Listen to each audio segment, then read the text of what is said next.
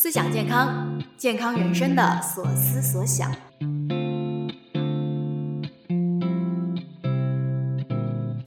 这里是 Health Crew 营养师团出品的思想健康，我们会展开说说各种健康话题。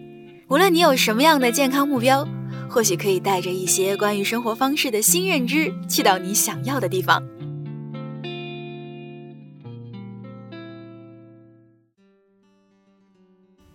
你好啊，我是 QT。这两天好热啊，我住在上海，上海的夏天是真的要来了。你住在哪里呢？夏天是不是早就悄悄启动了呢？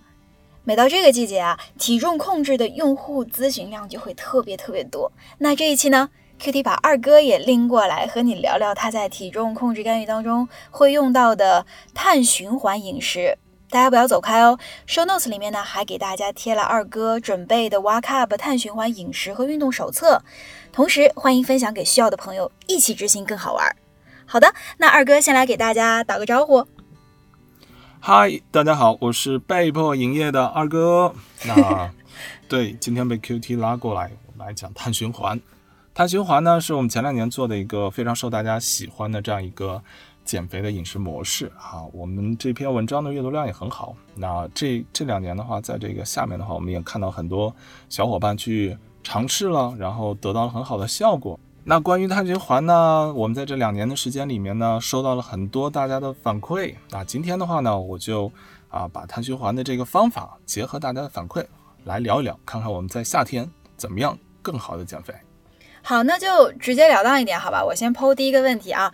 碳循环对体重控制来说真的有用吗？因为其实我在网上如果搜这个关键词的话，你也会看到两种不太一样的声音啊。比如说有的营养师他会对碳循环就是会有一些负面的声音在那边，所以这个是我的第一个问题。呃，这个事情啊啊，经常会和自己的用户聊，那也会和朋友聊，当然也也有和这个专业的营养师。啊，营养专业的人去聊，嗯，然后关于减肥的饮食方式这个事情本身，就是那句话，找到适合自己的就是最好的。然后我们啊，作为专业的啊营养方面的这个人，我们给大家的是去分析一下这个饮食方式，它在减重方面它的一些效果的原理。那你自己去执行了，这个方法对你有用，OK，这就是好方法。而不是去纠结有没有一种终极的减肥法，哎，它是绝对正确的，我弄了以后呢就能绝绝对对的瘦下来，这样的方法其实是不存在的。所以，我们讲碳循环的话，是因为大家喜欢这样的一个风格，那大家可以通过这个，呃，碳循环饮食的这样一种安排，把自己的日常生活给它融入进去，OK，我就瘦下来了，那这就是好的方法。我是这样来理解这件事情的。那说碳循环的理论基础里面。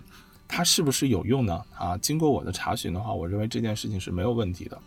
碳循环饮食它的它的一个底层逻辑其实是帮我们提升了脂肪的代谢效率。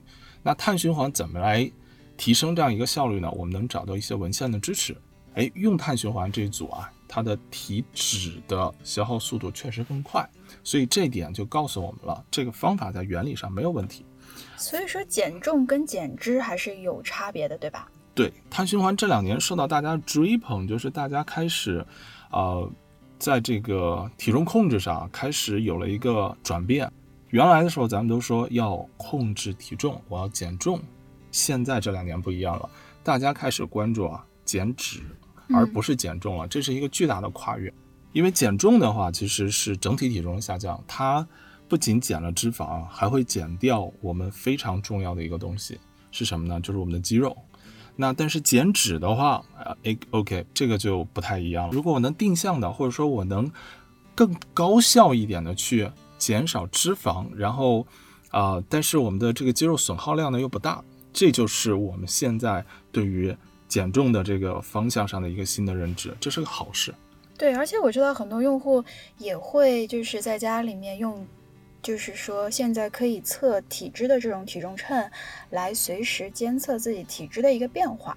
对，会有，但是呃，这又回来了吧？就是常见关于体重控制的那个 Q&A 里面就会有这个体脂成分测定的这样一件事情。那常见的体脂测定的话，我们有两种嘛，一个是你去健身房能够看到的那个身体成分测试仪，嗯啊，这个它的体脂测试的准确度啊还 OK 啊，这个是是比较准确度高一些的。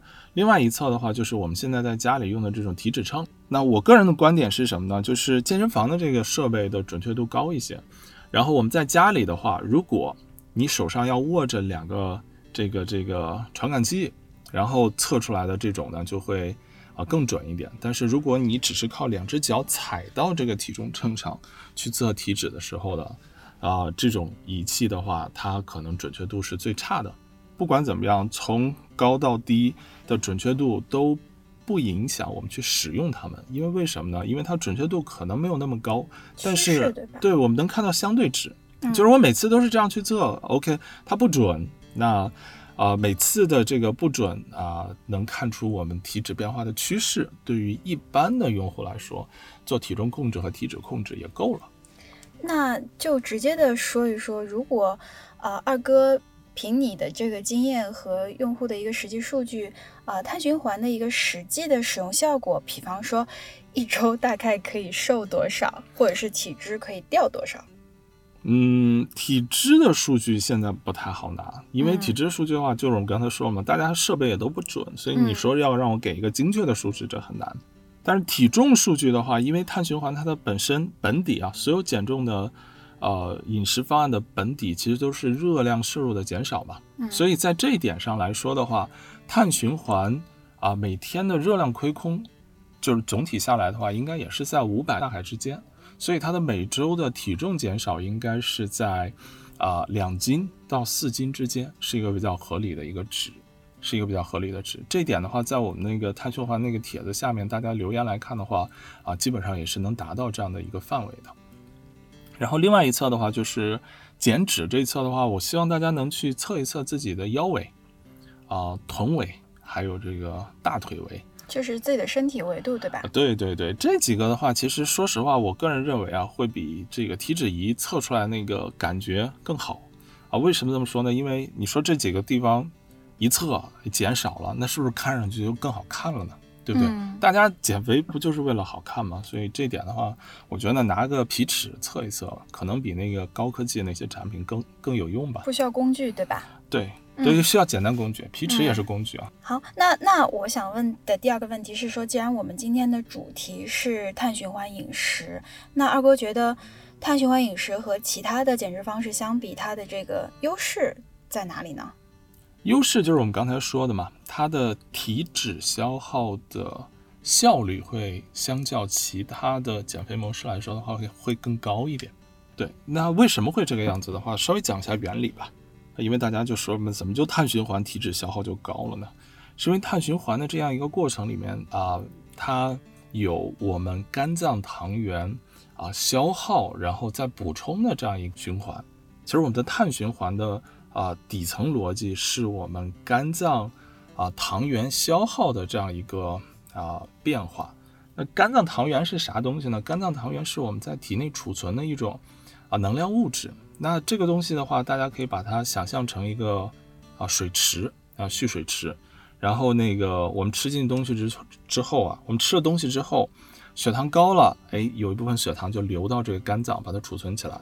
等我们不吃东西的时候呢，这个肝脏的这个糖原就分解，再把这个碳水呢补充到我们的血血液里面去，变成血糖。所以这样这样的话，我们的血糖就能保持平稳。那在这种情况下面，我们碳循环就是让我们的肝脏糖原的储备水平降低。OK，只要肝脏糖原的储备水平下降到一定的点，我们就会发现脂肪的燃烧效率会变高。这点的话，大家就可以想嘛，我们一共就三个营养宏量营养素啊、碳水、脂肪、蛋白。OK，我们碳水由于糖原消耗到一定的低值的时候，脂肪的使用效率提升，这一点上在啊、底层的这个逻辑和原理上是没有问题的。所以说说碳循环循环，实际上对用户来说，实际上循环的是它一天的碳水摄入量，对吧？有多有少这样子。嗯 OK，具体说一下的话，碳循环的第一天的话，其实就是无碳日，就是我们不吃碳水。不吃碳水的结果就是我刚才说的嘛，肝糖原会动员起来，然后它啊就分解来提供我们啊稳定血糖的这样的啊这样的糖原分解之后，生成葡萄糖来稳定我们的血糖。那无碳日一天没有问题，但无碳日第二天、第三天的时候，说实话，这个人就有点扛不住嘛，就是我们说的，对呀、就没精神，对对，完全碳水没精神。不吃碳水没精神，这是第一条嘛。第二条就是我们刚才说的，嗯我的碳水不吃的情况下，身体要消耗，对不对？而且不开心，啊，不开心也也也存在的，但还有再往下一点，我们想想，不吃碳水不开心，OK，嗯，不吃碳水了，它消耗啥嘞？那体内就还有两个嘛，要么消耗脂肪，要么消耗肌肉嘛，蛋白，对不对？嗯 OK，如果它第二天我们还是无碳日，我们继续去消耗肝糖原的话，那我们就会损失什么？损失肌肉嘛，嗯掉脂肪、掉肌肉，这不就我们常说的节食减肥嘛，对不对？所以第二天的时候，它的碳循环我们讲它就不再是无碳日了，它是什么日啊？叫做低碳日。就是稍微吃一点碳水，但不多。对我们吃这个碳水的目的，就是第一，不让我们的肝脏糖原进行回补；嗯另外一侧的话，就是不要让我们的身体过度的去消耗我们的肌肉。其实我们是在保护我们的肌肉。嗯进来一点碳水，OK，你去消，你你你去利用掉，但你不要再去分解我的肌肉了，就是这样一个意思。但是这个时候，我们的肝脏糖原是不是已经下来了？嗯它是在低值的，对不对？它没有回补，对不对？那这个时候的话，还有什么东西在消耗？我保护了蛋白，剩下还剩一个了就，所以在消耗脂肪。所以它的原理就是这样的一个原理。那两到三天的低碳日之后，我们把这个脂肪的代谢效率提升上来了，我能继续保持吗？我能继续保持吗？如果你继续保持的话，会有问题，对不对？我长时间低碳，长时间不开心，这个事情能够坚持吗？那肯定不可以，所以这就是低碳饮食的一个问题嘛，对所以坚持不了很久。所以在两到三天的低碳饮食之后的话，其实它跟着的一个是什么？一个高碳日，一个高碳日。OK，、嗯你的情绪的问题我也帮你解决掉了，就是饮食不再成为带来你情绪波动和嗯情绪不好的一个原因，我再给你补回来。所以它的话其实就是利用了啊、中间的这两到三天去提升脂肪代谢的效率。嗯第一天和最后一天的话，其实啊、就是无碳日和高碳日的话，其实没有用到这样一个脂肪效率的提升。那其实和正常的这种饮食差别不大吧？对，所以说总结起来的话，就是无碳、低碳和高碳的这样的一个循环。对对那么整体的使用的这个时间，如果是在一个用户身上的话，你会建议他大概是多长的一个时间去使用？一轮下来的话，很难直接一轮就一轮减少体重的话，你可以看一下，一轮减轻体重，如果在两斤的话，正常。然后呃呃，当然两到四斤都正常嘛。然后一轮下来，关键看自己能不能坚持，一轮就可以结束。如果你的短期控制目标就是我想稍微瘦个啊两、到四斤，OK，一轮就结束。然后如果你的体重的这个基数比较大，啊、我想一轮一轮这样不停的往下坚持的话，那我个人建议最好不要超过一个月，就是我每到三到四轮的时候就应该休整一下了，啊，它需要一个反复调整的过程，它没有必要啊长期坚持，毕毕竟嘛，这个啊无碳和低碳啊，嗯如果这个日子比较长的话，啊，对于呃女长期的健康受益是不好的。对对对，对女生尤其不好。是的，我不知道大家有没有记得我们在解读《中国居民膳食指南》的时候，有跟大家聊过说，我们的一个呃碳水摄入的供能比在百分之五十五左右的时候，实际上是健康获益最大的，对吧？对对对，这嗯这就问题就来了嘛。想嗯减肥，想要美，是可以牺牲掉一部分这个 健康收益的。对对对，因为我知道朋友们你们可能体重基数不一样，然后体重控制的目标也不一样。对对吧？目的也是不一样的。有的人可能他就是短期目的，说你下个月要拍结婚照、拍婚纱照；那有的人可能是更长期的目的，是说要降低慢性病的风险这样子的。所以说，我想知道的就是碳循环到底是适合哪些人群？适合人群的话，年轻人吧。如果如果如果嗯简单说一点的话，就是年轻人。我认为这个，但当然我我算年轻吗？三啊十几岁，对对 对，就是年轻人是。我对年轻人的定义可能会有点有点宽吧。我认为嗯四十五岁以下的人群都是可以的。嗯但是这点啊，我们可能又要注意一点点啊，就是我刚才说的，为什么说啊、很多低碳饮食或者碳循环饮食的话，对女生不太友好，是因为呃，这个低碳的时候会影响到我们的内分泌。对于一些内分泌上可能会已经比较敏感的啊、女生来说的话，得稍微注意一下啊。比如说那个年纪大一点，因为我们把这个啊、年轻人放到了四十五岁这个区间嘛，那可能有有一部分啊、女生已经到了更年期，OK，这个方法可能就不太适合，哎，它会啊、加剧你的内分泌的这样一个紊乱。那对于啊、年轻再往下下一点，就是比如说我说三十岁以前，就是二十到三十岁之间的这个女性，如果使用碳循环的话，呃，要要注意一点，就是呃呃体重一定不能减得太轻，就是有些人就是大家对胖的定义不一样嘛，嗯啊、如果你已经体重哎已经怎么说呢，已经比较低了，然后你还想再用碳循环去减的时候，其实你又进入到了用低碳去做体重控制，其实会干扰你的内分泌。这点的话，我也不不建议。所以我我我认为的话，就是在啊体重适中且偏上的这些人群比较适合使用碳循环。啊，那说到这边的话，我们有没有什么量化的数值可以帮我们去看一下我们的体重是适中还是偏上或偏下呢？呃，这里面最常用的这个值，嗯应该就是我们的身体质量指数，嗯就是大家都知道的 BMI。嗯呃，BMI 的话，这个我个人认为啊，BMI 如果低于二十，啊，就不太建议大家再使用碳循环啊饮食来进行体重控制或者体脂控制了，是这样一个情况。对，嗯，还有一个我刚才啊、想到的就是可以去简单的计算一下自己的理想体重。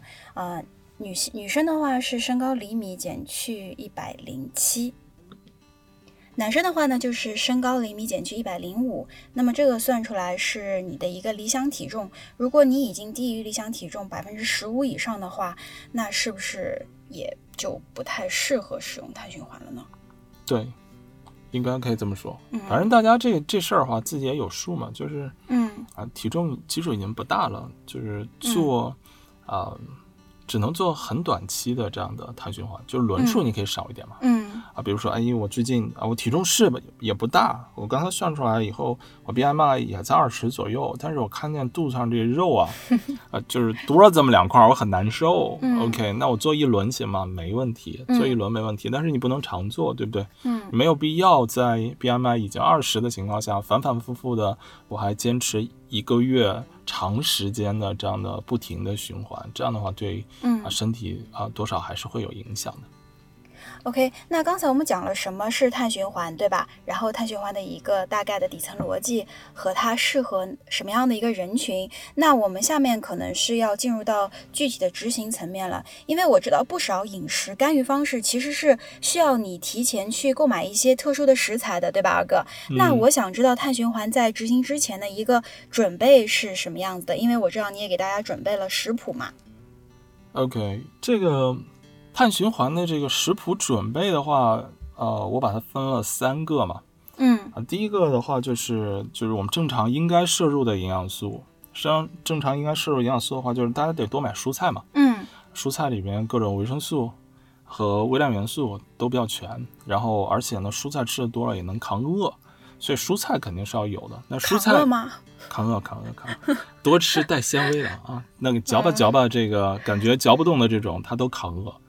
OK，蔬菜类的话，大家就多买一点，但是在蔬菜里面要注意一点，就是高碳水含量的蔬菜，哎，我们要在蔬菜里面把它排除出去啊。比如说我们说这个啊、土豆，我们说的红薯，我们说的山药，但是我自己的个人感觉啊，这种蔬菜类别的这种抗饿，就是短暂的抗饿，它不能提供一种持久的感觉。也就是说，你大概餐后一个小时，你可能又觉得有一种胃里面空空的感觉。不是这这这个准备就是让我们保证营养素它能有摄入，没有就是但凡饿了有东西吃，这样。对对对对，就是这个基本的不能少。那嗯还有另外一个的话，必须营养素的话，就是必须啊，必须脂肪酸。那么因嗯为脂肪酸的话属于我们的脂肪类嘛，所以这个大家的话可以啊选一点好的植物油，然后来吃。然后另外一侧的话，稍微备一点坚果但坚果这一侧的话，大家要注意啊，就是坚果的话，它虽然富含必需脂肪酸，但是在我们的碳循环里面的无碳日，那也不能吃坚果。然后低碳日的话要控制坚果，所以这点的话，大家到时候要啊自己有点意识啊。虽然把它放到了脂肪类，但是它其实也含不少的碳水，这点的话，嗯，到时候操作起来注意。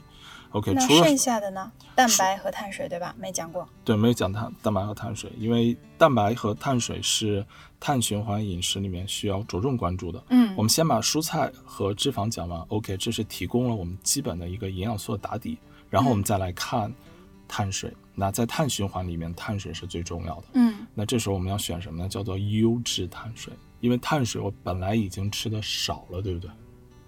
我无碳日嗯根本不吃，我的低碳日吃的少，我的高碳日我去补了一些碳水。那其实综合来看的话，我是不是会有碳水摄入？啊、前三天至少前三天的话有点不太多，对不对？嗯所以在这种情况下，我们就要选择优质碳水。嗯，那优质碳水的话，我个人建议就是全谷物。对全谷物，嗯啊，对碳水，呃，是我们摄入 B 族嗯和摄入膳食纤维的一个非常重要的来源啊。你有三天吃的少，那意味着这些营养素可能会有缺失，可能会有缺失。嗯所以，哎，在碳水里面，我们要选优质碳水，全谷物、杂粮米面，对吧？对这些东西。因为二哥，我有看过你出的这个呃碳循环的食谱，然后碳水类，我发现除了全谷物啊、根茎类植物，像紫薯这种，我看到你还把就是说富含啊、碳水的水果也放在里面了。所以说，你这个碳水类的意思不是我们平时指的碳水化合物，而是指含有碳水的食物，对吧？对对对，不是嗯主不不仅仅是主食啊，因为。嗯呃，碳循环里面对碳水摄入的要求是非常严格的，嗯所以在这里面的话，我们还有一个食物大类要放到碳水里，就是水果。嗯刚才我们说了，蔬菜和油脂这个没有问题吧？你这个可以可以按照正常的这种方式来搞。因为蔬菜跟油脂这两类里面的东西含碳水是没有的，或者说是很少的，很少？很少。蔬菜的话，呃，每一百克的话，大约是两到五克之间。对，所以这个量的话，其实在整个碳循环的这个饮食模式里面，可以稍微忽略一点。对，刨除掉那些富含淀粉的植物，对吧？对对对，但是你说，哎，我吃苹果，我吃橘子，我吃西瓜，是这个就对对对，这就得算到嗯我们的碳循环的这个碳水计算里面去了，它得记到总量里，好不好？所以我们要知道。碳循环里面的碳水，我们有两个重要的来源。第一个来源就是我们吃说的主食嗯，OK，这里面要选全谷物，嗯选杂粮，嗯哎，这是最优选择。另外一侧的话就是我们的水水果，那在水果里面，我们还要选什么呢？叫优质水果。